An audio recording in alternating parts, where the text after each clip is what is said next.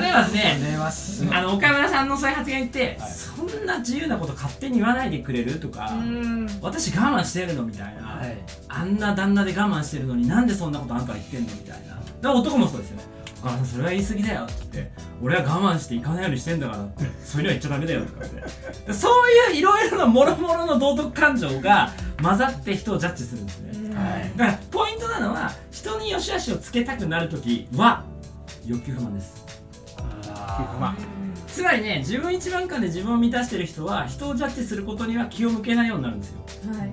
でここがポイントは道徳感情が増幅するっていうのは欲求不満傾向にあり。ってことですこれはもう DJ ピューのお得意の分野ですけど、うん、何々運動に参加してる人は全員別の何か不満なものがあると、うん。その置き換えによって何々運動をしているっていう。はいはいはいはい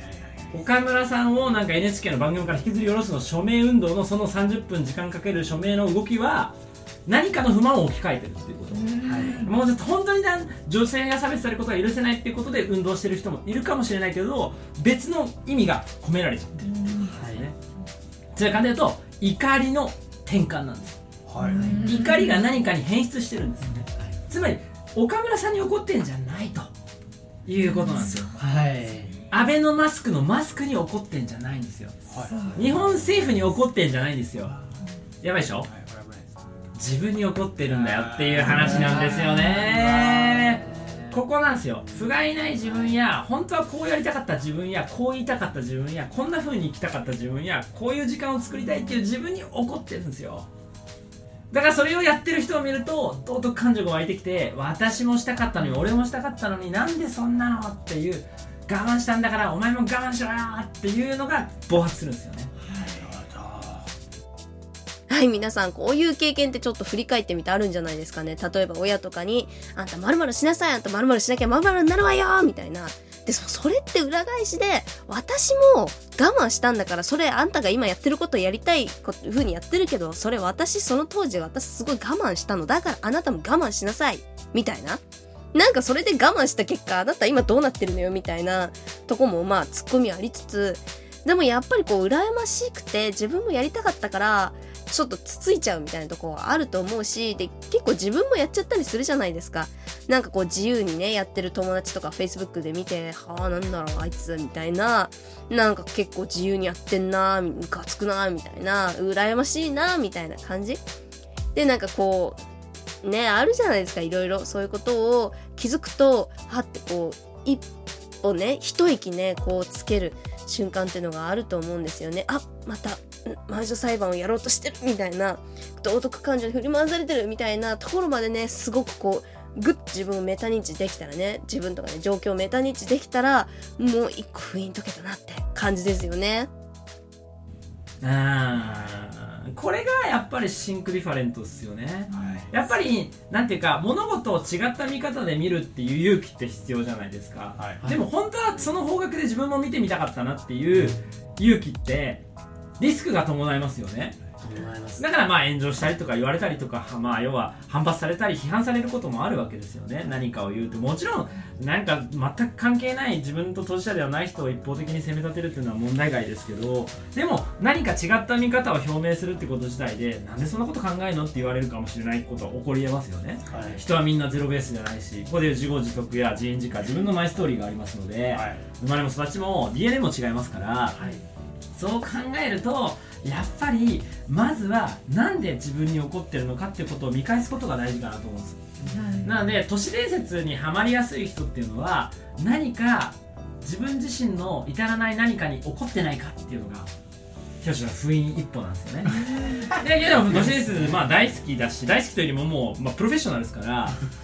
プロ中のプロですからどういうマインドでそれを挑むべきかっていうのを享受したいんですねこのお話は。ありがたいですだからね自分の中に怒りを溜めてるやつは都市伝説の真実はつかめないっていうふうにもう大きく言いたいですね。まあ世の中には裏がある。その通りです。裏はあるんですよ。そして騙すやつもいる。イカサマをしてるやつもある。そもそも世の中全体がマトリックス幻想で虚構で塗り固められる。もちろんそうなんですけれどもその裏に向かうにあたって落とし穴があるとつまり自分の怒りを未消化のままにしておくと自分の怒り自分の怒りがエージェント・スミスを強くするっていう。本当すごいますますその強いエージェント・スミスとボコボコにやり合うことになるっていう。全然知らねえな全然知らないなっていうんでもっと強い岡村さんが出てくるわけですよ。あんなちっちゃい岡村さんじゃなくてもっと強い朝倉未来ぐらい強い 強い路上の伝説そうそう路上の伝説ぐらいみくるさんが強いね出てくるんですよねとい。うことなんで、はい。はい、皆さんそのまず都市伝説ね陰謀っていうのは気になる方々は自分の中に内なる怒りの炎がないかをチェックしなさいと。そしてその自分が日々我慢してまあなんかつつましき良き市民を演じてるのに何なんだお前は裏でこんなことしてとかっていう人たちは要は自分が自分に対してもっとまあ冒険したかったってことを我慢してるっていうことの裏返しで起こるってことだって最終的にこの、まあ、近代国家における、まあ、責任の所在ってその人本人に行くんですよ全部ね、はい。だからその発言で岡村さんが岡村さんが責任を負うしかないので結局その言った本人が代わりに責任を負ってあげられる立場なら思いっきり文句言っていいんですけど無理なんですよね、はい。その番組を更迭させた後の岡村さんのこれからの芸能活動を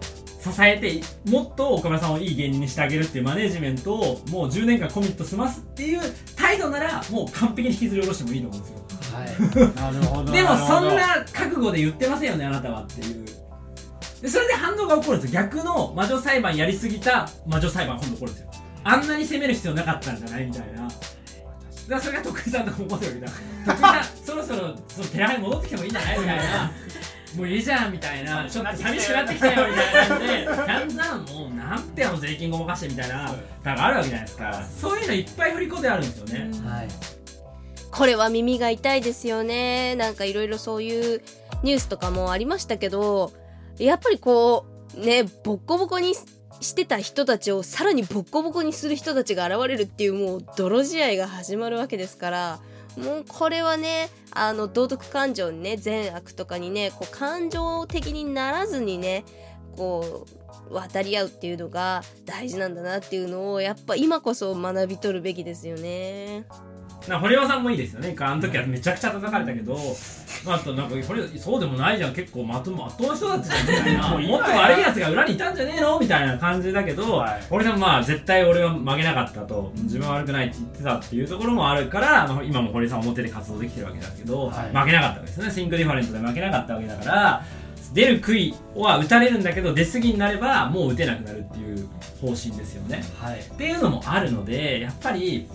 今言ったこう同調圧力的についつい魔女裁判狩りをしてしまう魔女裁判やってしまうようなこう思考フレームにはまりやすい人はまず自分の内なる怒りをいかにまあ生産していくかってことを日々捉え直すことが大事ですということなんです。でこれで歴史の話になるんですけどいいですか？ナンバー4この集団道徳感情の引き金によって起こったのがナショナリズムなんですね。これを多国差別と言います。つまり他の国を差別することをナショナリズムっていうんですね。皆さん覚えておいてください、ナショナリズムによる国と国同士の世界大戦だったんですね。しかし1945年以降は国連による国際合意の上でいいですか、戦争大量拷問的政治的解決は違法であり犯罪であると決まった国際法は教養として必ず理解しておこうなんです。つまりですね皆さんね、40 1945年より前は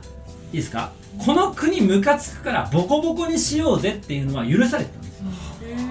一国の王様や権威ある軍部があれば、は動いて殺しに行けたんですよ。はいでも今これやるとどうなるかっていうと国連やアメリカが来て要はいじめ返すってことをするんです。何やってんだお前っていうのが、これが70年代で起きた紛争問題です。アフリカとかでちょっとちっちゃいちっちゃい国のちょっとでかい村のリーダーとかが銃持ち合ってあの隣の国ムカつくか隣の村の民族ムカつくから殺しに行こうっつってやってダメダメダメダメ。国際法的にそれおかしいからって言って拷問だよとかしてってそういうんじゃなくてちゃんとした解決しなさいよっていうふうにやると。はい。いうふうに変わっていったってことなんですよ。はい。なので世界大戦第二次世界大戦以降は起こってませんよね。っていうのが一個一つエビデンスとしてありますよね、はい。なので巨大な先進国同士がバトルってことはあれ以来なくなってるわけですね。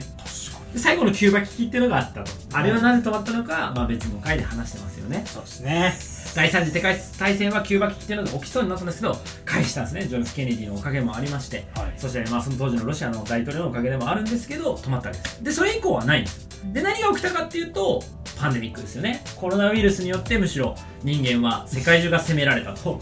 い。うことになったわけですよ、はい。なのでやっぱり私たちやっぱ教養としてもうこういう集団道徳感情自体が危ういってことを知っとくってことがとっても大事なんですね、つまり多国差別をしてるような人たちは時代遅れっていうことなんです。なのであの国なんか要は中国人うるさくて嫌だなとか言うけど中国人にも静かな人がいるんですよ。っていうことではい、今回はここまでにさせていただきたいと思います。都市伝説と魔女裁判っていう、まあ、話題が出てきましたけど、まあ、いろいろね、タイムリーなネタじゃないですか、常に。魔女裁判だとかね、そういう都市伝説っていうのも常に湧き起こり続けますよね。ネット上とかテレビの中では。でも、その、なんかこう、もやっとした、ドロッとした雰囲気ってあるじゃないですか。なんか一人を袋叩きにしてボッコボコにしてる人たちをさらにボコボコにされるっていうターンが来るっていうのはもう、結構パターンとして読めてるじゃないですか。で、それはもう結構もう世界史見ると繰り返しで起こってるよっていうのが、もう今回ね、封印を解く一つだと思いますし、やっぱり歴史を学ぶことの意義の一つだなとかも私はすごく感じましたね。今回これを聞くことで。でね、この後も、その人間とはっていう話までありますし、まあ AT フィールドを超えていく漁師っていう話もありまして、まああなたが善やんのね、タイトルに入ってるあなたが善やんっていう謎のパワーワードの話題で進んでいくいきますので、ぜひね、気になる方は、あの、続き聞いてみてください。ではでは、今回はこの辺で締めさせていただきたいと思います。今日社長、宇宙海賊武装団の皆さん、今日も英知をありがとうございました。では今日は以上で宇宙海賊武装団ポッドキャストを終わりにしたいと思います。ちなみに、宇宙海賊武装団ポッドキャストは、2039年に向け、脱東京一極集中の脱シティ文明、アナザーフロンティアへ向かうために開設された、近未来からのタイムフライヤーラジオです。もしこのラジオメッセージが妙に気になり耳から離れない方はぜひ仲間や友達職場の仲良しバイト先の先輩後輩など SNS を通じてこのラジオメッセージ下の説明欄からポチッとシェアしてくださいこの先コロナ後の2039年に待つアナザーフロンティアに向けこの宇宙海賊ラジオをみんなでシェアして一緒に時空を超えるものタイムフライヤーになりましょう。次回もお楽しみに。じゃあまたね。バイバーイ。